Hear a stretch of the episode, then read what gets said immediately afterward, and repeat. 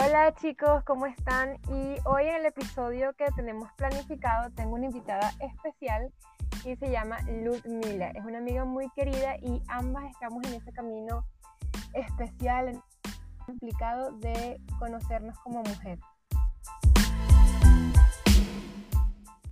Ludmi, este, bienvenida a mi podcast Sin Disculpas. Y bueno, empecemos esta conversación tan interesante que tenemos hoy.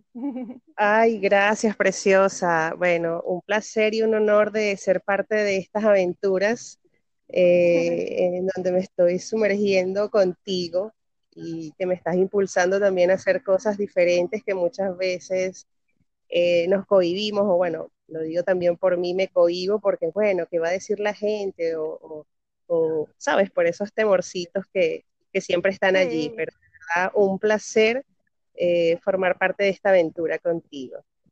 Ay, gracias Luz, me encanta que estés aquí y me encanta que hablemos de estos temas porque creo que son importantes. Sí, para hoy, sí.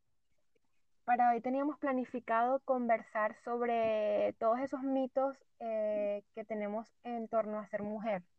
Sí. en esos tabús que a veces como que la sociedad o podríamos decir que incluso nosotras mismas las mujeres nos imponemos. Sí, este, Cuéntame un poco eh, qué sientes tú que es uno de los tabús más o de los límites que nos ponen en la sociedad a las mujeres que sientes que es como el más importante. Bueno, eh, tú publicaste hace poco un post que me encantó, que básicamente trata sobre la forma, la figura, el cuerpo. Eh, son muchos, ¿no? Los, los tabúes o los mitos que nos hemos autoimpuesto como una carga. Y el mm. cuerpo para mí ha sido toda una aventura. Yo creo desde que tengo uso de razón, porque bueno, mi fisionomía es particular, yo soy bastante alta, no, nunca he tenido una fisionomía así de, una delgadez extrema. Eh, y bueno, eh, yo, he tenido que, cargar como con, ese, con esa maletica, ¿no? Durante mucho tiempo, porque parte venimos de, un país en donde pues la belleza de la mujer es un símbolo, ¿no? Eh, las mujeres venezolanas somos conocidas en el mundo pues como, como, las mujeres más bellas, las más arregladas, las que eh, el Miss Venezuela como referencia, todas las niñas eh, en algún momento pues vemos el Miss Venezuela y decimos, ay, yo quiero estar allí, pero para estar allí tienes que ser de esta forma, ¿no? Entonces, olvidando un poco realmente lo que es tu, tu esencia, ¿no? Y bueno, no todas tenemos una, una fisionomía, eh, digamos, que, que, cumple con unos estándares, ¿no? Y, yo creo que la idea es ir comenzando a romper con esos estándares eh, preestablecidos porque hay un sufrimiento interno terrible que puede llegar a desatar enfermedades, patologías. Eh, hace poco leía que Demi Lovato decía, mira, yo prefiero mi salud mental a, estar sometida a un cuerpo que, que, la gente acepta, más yo no, ¿sabes? Entonces, nadie sabe lo que hay dentro de cada uno de nosotros y ese sufrimiento por, por mostrarle a los demás, mira lo, lo, lo delgada que estoy, mira lo bonita que me veo, delgada supuestamente, eh, pero por dentro hay todo un calvario, ¿no? Hay un camino eh, eh, fuerte, mis límites. Esto es un tema también de, de, de, autoindagarnos mucho y escucharnos mucho y, dejar de escuchar tanto el ruido, como tú lo dijiste al principio, de la sociedad, el mismo ruido que nosotros nos imponemos a través de la mente. Tengo que ser de una forma y esto tengo que mostrarle, porque al final, ¿a quién se lo quieres mostrar? ¿no? esa es la pregunta. ¿A quién le quieres mostrar todo esto? ¿no? Entonces... Eh, a veces como que dependemos mucho de la validación externa, ¿verdad? Como sí, que no, no importa tanto la... No, o sea, no, no, construimos la validación interna, sino más la externa. Exactamente, sí, exactamente. Eh, y, y, bueno, ese ha sido todo, todo este, eh, es todo un proceso, no, no es fácil, porque pues, digamos, fuimos, mm, nos nos, nos colocaron como ese, ese, ese cassette en la mente, como que, bueno, tienes que ser de determinada manera. Y comenzar a mm. deslastrarse un poco de eso es un, es un proceso quizá o un camino un poco largo, pero no deja de ser enriquecedor cuando comienzas a escucharte a ti misma y, y decir, mira, ¿cómo me siento al respecto? Pues, o sea, y, comenzar a deslastrarte de todos esos tabúes, mitos, falsas creencias de que, bueno, tienes que ser de una determinada manera para ser bella, cuando somos bellas como somos y ya. Exacto, exacto. Y también siento que es aplicar como un poco de entrenamiento mental, porque yo me ha pasado que de repente me veo en el espejo y oh.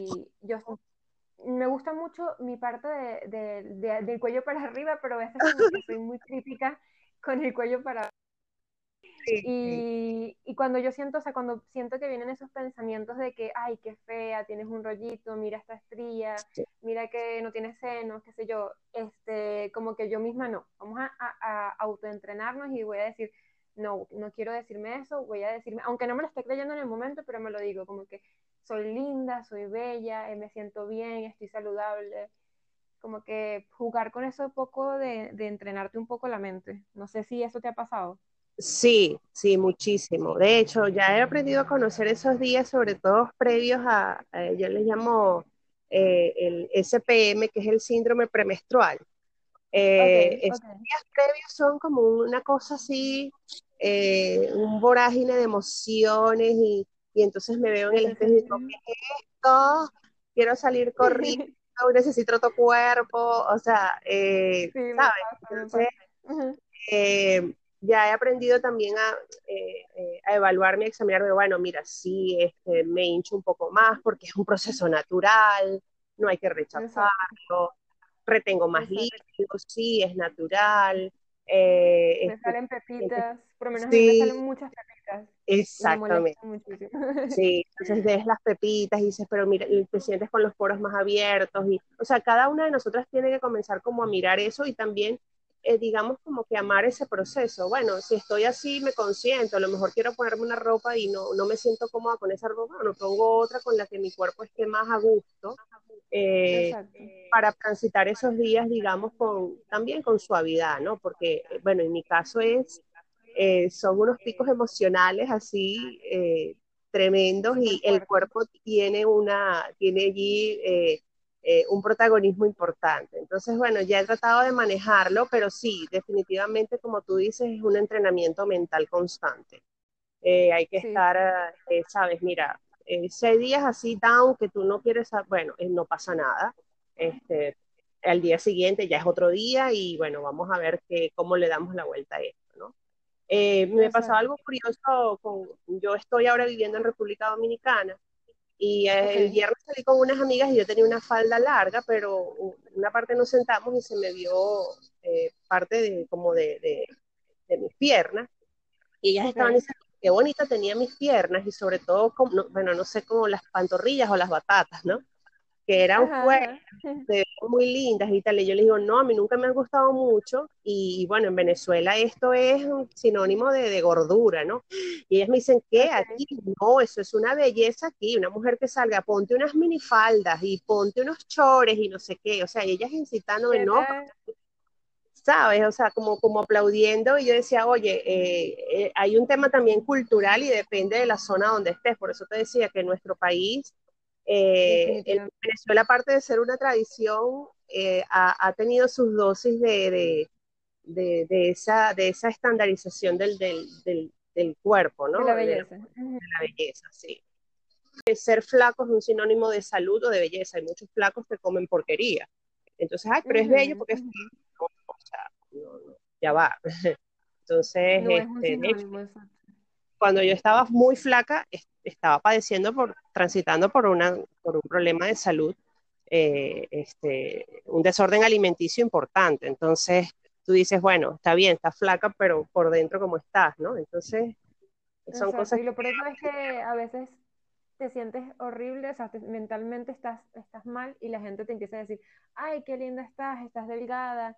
Y es como que una reafirmación, una reafirmación negativa de que, sea, lo que está haciendo ahorita es lo que es lo que es bonito. Y la edad influye, ¿no? Yo tengo 36 años y, y bueno, evidentemente yo no me puedo quedar pegada en que, bueno, cuando yo tenía aquella edad y era más flaca, bueno, no, me disfruto ahora con mis, con mis rollitos, con mis piernitas más anchas y, y, de eso se trata, ¿no? De, irse disfrutando en cada etapa y en cada proceso de la vida, pues como mujer. Sí, porque es inevitable ir cambiando, imagínate, si uno cambia, cada año cambias de mentalidad a veces y cambias de metas, de sueños, no vas a cambiar también de, cuerpo.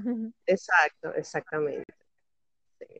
Y cuéntame una cosa, este, cuando estabas adolescente, ¿cómo, qué, le dirías tú ahorita a tu Ludmila adolescente sobre el peso? ¿Qué, le dirías a, ti misma?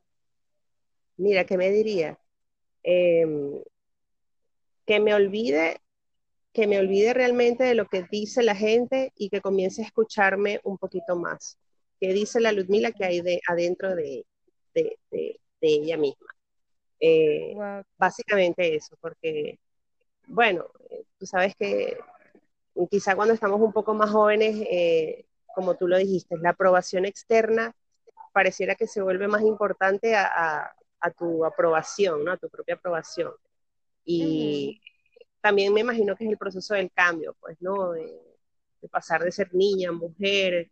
Eh, son como muchos conflictos y, bueno, siempre estamos como que buscando complacer afuera y, no escuchar adentro, pero bueno, también digamos que forma parte de la etapa, ¿no?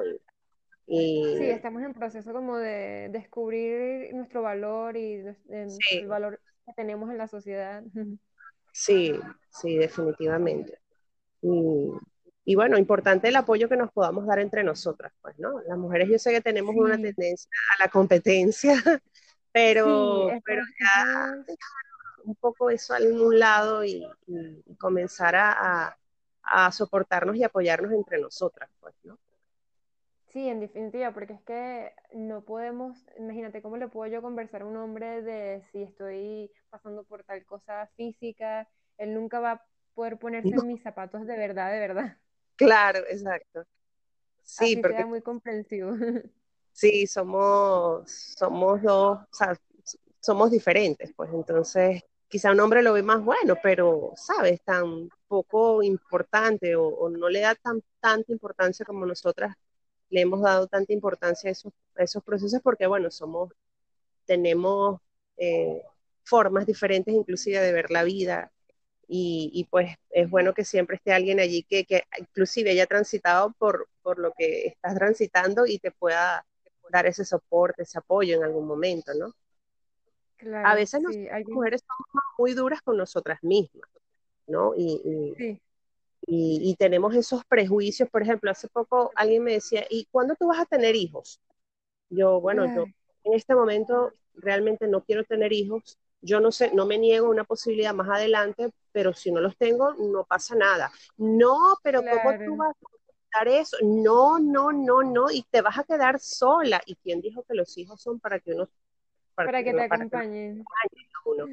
Primero, este, dos, no, es que no has conocido el hombre que tú sabes para que, porque cuando lo conozcas y te enamores, tú le vas a dar un hijo. Pero ¿quién dice que un hombre tiene que eh, darme una pauta para yo tener hijos, sabes? exacto, exacto. Eh, eh, yo no te voy a negar que a lo mejor en un, hace un tiempo atrás sí tenía como un deseo, pero entendí que era también un tema de presión social.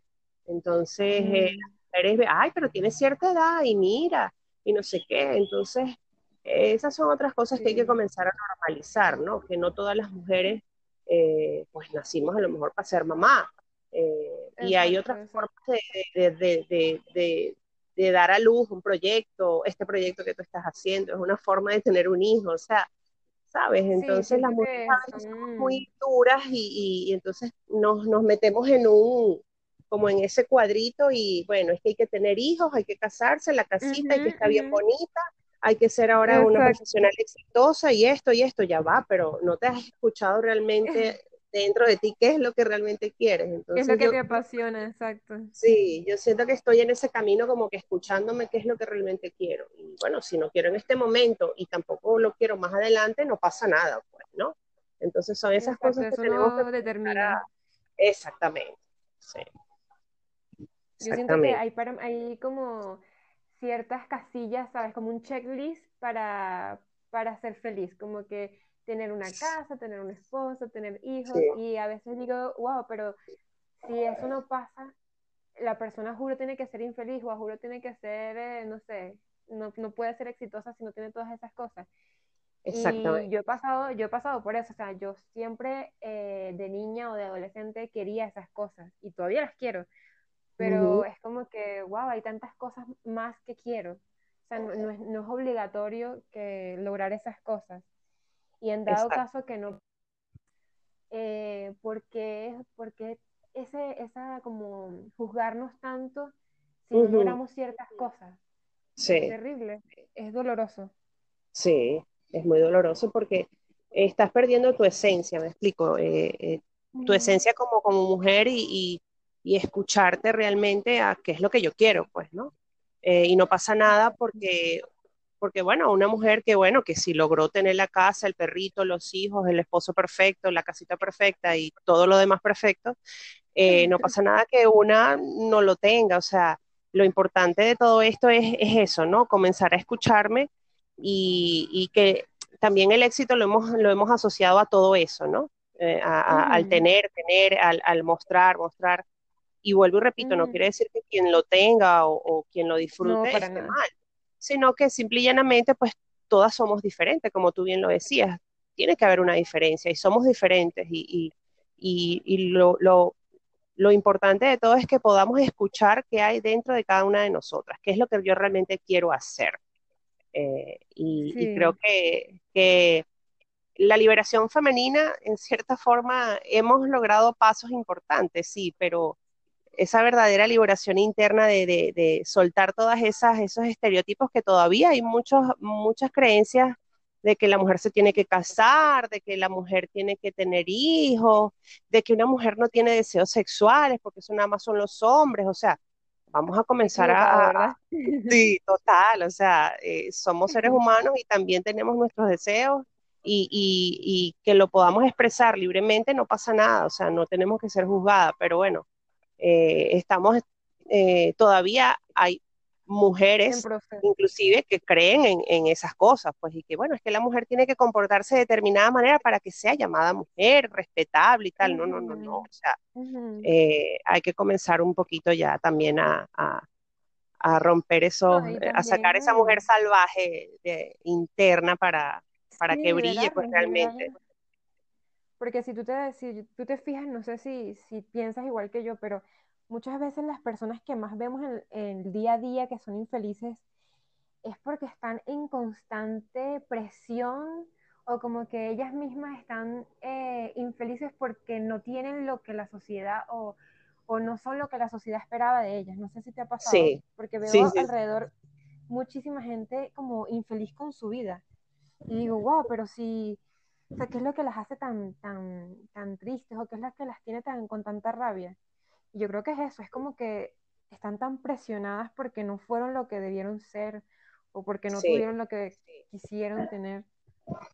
Sí, sí, básicamente yo eh, eh, tuve cerca una experiencia con una, una, una persona llegada que, que, pude transitar por lo que tú decías, el checklist, ¿no? Yo siempre hablaba del checklist, Ujú, ay, mi checklist femenino, casarme, tener hijos, la casa, y, y, yo hablo con ella y ella tiene todo eso, la casa, el perrito, los muchachitos, todo lindo, y Ujú, yo siento en su mirada que, que hay algo que no es completamente feliz.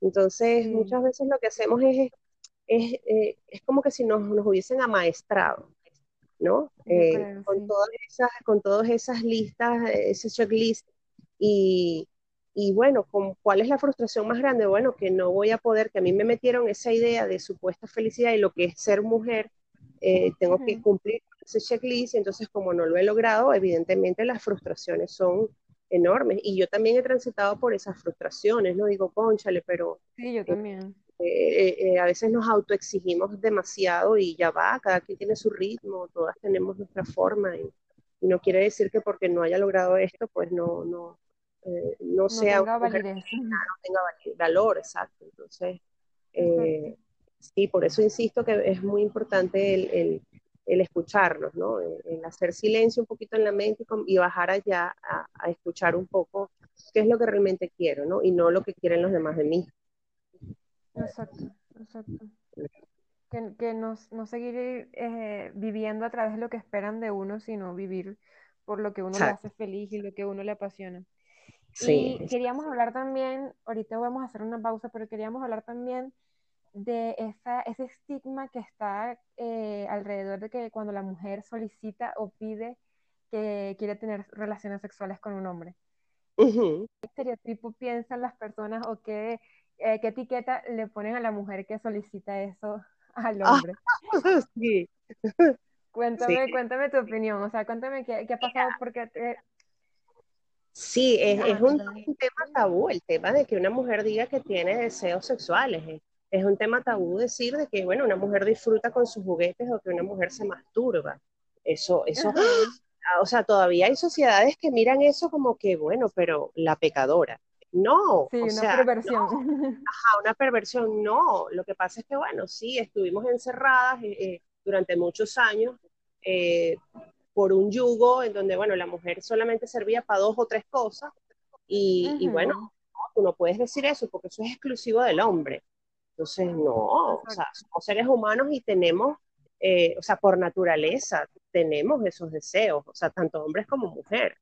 Eh, pero bueno, la sociedad, la cultura, las religiones sobremanera han la religión, castrado, y las religiones han castrado eso como como que, bueno, mira, no, jamás una mujer puede decir eso. Y bueno, sí, hay, momentos en donde, mira, sí, yo siento deseos y, bueno, no pasa nada si yo se lo solicito a un hombre, a una persona de confianza, sea mi pareja. Eh, eso, no tiene nada de malo, pero bueno, básicamente creo que las religiones han tenido como que un rol importante en, eso de, de castrarnos, ¿no? De esa castración mental de que no, eso no, no lo puedes hacer. O sea, yo escuchaba de que de pequeña que un hombre se masturbara era algo natural, pero que una mujer se masturbara, no, jamás, eso no lo hacen las niñas. No sé si te ha pasado que has visto cuando una niña se toca o algo así y la familia enseguida sale a decirle, no te toques. Sí, exactamente, o sea, me, Me ha llamado la atención eso. Sí, sí, lo vi, lo vi, creo que con una amiga me comentó y, este, sabes, estuve conversando de ella sobre eso, porque bueno, eh, no está mal de que tú comiences desde pequeño a experimentar, los mismos psicólogos lo dicen, o sea, desde pequeños estamos experimentando nuestra sexualidad y, y bueno, forma parte del, proceso de, la autoindagación, del conocimiento, y, pero bueno, todavía están esos tabúes, ¿no? De que no, la mujer sea, eso solamente está diseñado para, traer muchachitos, eh, para orinar, no, no, hay, hay todo un, eh, ¿sabes? Eh, una cantidad de procesos que nosotras podemos descubrir, ¿no? dentro de cada una de nosotras. nosotras mismas. Claro. Como, yo, siempre, yo siempre he pensado, ¿cómo le voy a decir a alguien ¿cómo me va a hacer a mí llegar si yo ni siquiera sé? o sea, Exactamente. ¿Cómo le voy a dar la dirección a alguien si yo ni siquiera sé dónde queda el sitio? Exactamente, eso, eso es sumamente importante. Yo creo que eso es básico y elemental. De hecho, yo hablaba con una amiga y me decía, yo me siento mucho mejor cuando estoy conmigo eh, que cuando estoy con mi pareja. No es que no me sienta bien con mi pareja, pero es algo diferente. O sea, eh, cuando, cuando me masturbo, cuando tengo un contacto íntimo conmigo, eh, de verdad que la sensación es otra cosa. Y, y, de verdad, sí, y como bien tú lo dijiste, como yo le voy a mostrar el camino a alguien si yo ni siquiera he ido allá? Entonces hay que ir, hay que ir y, este, y bueno, quizá muchas se horrorizan, pero, pero es definitivamente natural. A lo mejor ahorita, estarán escuchando este audio y dirán como que, ay no, estás tan loca. No, pero hay que normalizar cosas, pues hay que de verdad normalizar cosas porque eh, este, pues ya es el momento, ¿no? De comenzar a abrir un poquito la mente y, y, descubrir realmente nuestro poder, ¿no? Eh, que no está en la sumisión. Dejar de ser prisioneras. Exactamente, dejar de ser prisioneras y, y, ya liberarnos un poco de, de, todo ese, ese yugo en el que hemos estado sumergidas durante mucho tiempo. Sí, definitivamente. ¿Y cómo es la mejor forma de, llegar a, momentos felices si nosotras mismas estamos como encerradas en, la felicidad que se supone que deberíamos tener? Exactamente. es como que tenemos que tenemos que ir encontrando, ir buscando. Y yo creo que eso es algo tan, tan cambiante. O sea, lo que te hace feliz ahorita, en este año, capaz no te hace feliz el próximo y en 10 años no será lo mismo. Exactamente. Estar como que constantemente auto, autoanalizándose. Sí, es, que es un camino de constante, de, constante recorrido, pues, o sea, y tal cual, tú diste en el clavo, lo que me, hizo feliz quizá hace dos, tres años y ahora mismo no es algo que, que digamos, le dé mayor importancia. Y, y bueno, uno toma como en consideración eso y dice, bueno, forma parte de mi proceso de evolución o de los cambios naturales, pues, ¿no? Que, que, transitamos cada una de nosotras, pues. Hay un libro muy bonito que, que, me despertó mucho y, que, bueno, te lo recomiendo, eh, que se llama Mujeres que, mujeres que, corren con los lobos. Eh, la autora se llama Clarisa Pincol Estés y básicamente habla de, ese despertar de esa mujer salvaje que ha estado adormida, dormida durante mucho tiempo. Eh, porque bueno, fue una mujer amaestrada por la sociedad, por lo que querían los demás, y, que bueno, hay un poder enorme, quizá es por eso que nos han tenido adormecidas, por el, poder que hay detrás de cada una de nosotras como mujeres. Y no, no, no porque sea una en especial, no, el poder de todas, ¿no? Eh, de, este, de, todas nosotras, de ese instinto femenino que, que los hombres, digamos, no, no, lo, no lo tienen tan acentuado como nosotras, pues, y que, y que es un instinto que no sé si te ha pasado, pues, que cuando que llega algo que llega a ti y tú dices, esto me, es una sensación. Definitivamente, sí, sí, sí. Todas lo tenemos. Es un radar. Es un radar, sí. Eh, básicamente es eso, es despertar ese instinto, es ir a, lo, a, la esencia de la mujer, ¿no? de hacer contacto con su, con su, con su esencia. Y básicamente es eso, escucharse y, y, despertar esa mujer salvaje, no porque sea salvaje, sino porque es, esa mujer que realmente ha transitado por hasta sus caminos, sus, sus, rincones más dolorosos, pero ha ido a colocarles luz, ¿no? Eh, entonces, ah. bueno, pero muy bonito, de verdad te lo recomiendo.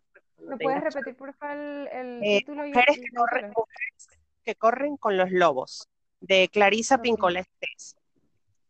Ok, buenísimo. Bueno, vamos a hacer una pausa y vamos a volver en unos minuticos. ya les dejo el, el audio de espera. ya venimos.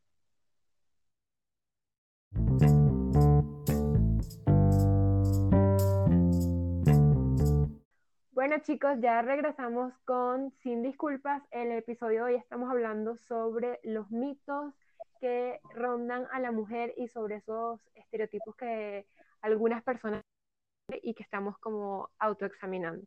Les voy a dejar con Ludmi que les va a decir una frase hermosa que me gustó mucho del libro que dijo anteriormente. Em, bueno, voy a mencionar algunos fragmentos del libro eh, que me gustaron mucho y que quiero compartir. Uno de ellos es practica la escucha de la propia intuición, de la propia voz interior, hacer preguntas, sentir curiosidad, ver lo que se tenga que ver, oír lo que se tenga que oír y actuar después de acuerdo con aquello que uno sabe que es verdad. Es mucho de lo que hemos estado compartiendo, eh, el de escucharnos, el de escuchar esa voz interior, eh, de, hurgarnos. Sí, ir a nuestra esencia, ¿no? Básicamente. Y, una vez que estamos allí, yo creo que no hay vuelta atrás, ¿no? Ahí comenzamos realmente a tomar el, control eh, de buena manera, ¿no? El control de buena manera de nuestra vida. Entonces, eh, y bueno, la otra frase que dice, si cumples con lo que otros quieren de ti, mujer, te exilias a ti misma que está muy mm. relacionada con la otra, porque bueno, básicamente es eso, es hacer silencio un poco a lo que dicen los demás o las expectativas que, que, buscan los demás en ti o la aprobación que, están, que tú estás buscando en los demás. Y pues en ese momento es donde dejas de escucharte, eh, dejas de ser, como decíamos, eh, te, te, estás irrespetando pues a ti misma y a tu esencia. Entonces, te estás traicionando. Te estás traicionando, te estás traicionando. Entonces, eh, pues nada, básicamente es comenzar a hacer contacto con, con, con, esa esencia femenina, pues, ¿no? Que todas lo tenemos, todas, absolutamente todas, ¿no? Y, y, también yo creo que es, es, importante aplicarlo para ambos lados, tanto las mujeres como los hombres, aunque siento que es un poco más difícil en los hombres, pero es importante en ambos, en ambos lados. Sí, bueno, hay hombres que, que de verdad, eh, sin restar importancia, pues hay hombres que realmente se, eh, digamos que, porque bueno, al final todos tenemos eh, nuestro lado masculino y femenino, porque venimos de, de, papá y de mamá. pero hay hombres que realmente sí tienen un gran valor y, se dan la tarea de, de, como dicen, examinar y, de, y de, entendernos, ¿no? Como mujeres. Y bueno, esos hombres tienen, o sea, un aplauso para ellos, pues, ¿no? Que realmente eh, no nos ven como nos hacen ver que, bueno, el manual para entender a las mujeres, un libro enorme así, ¿no? Mm.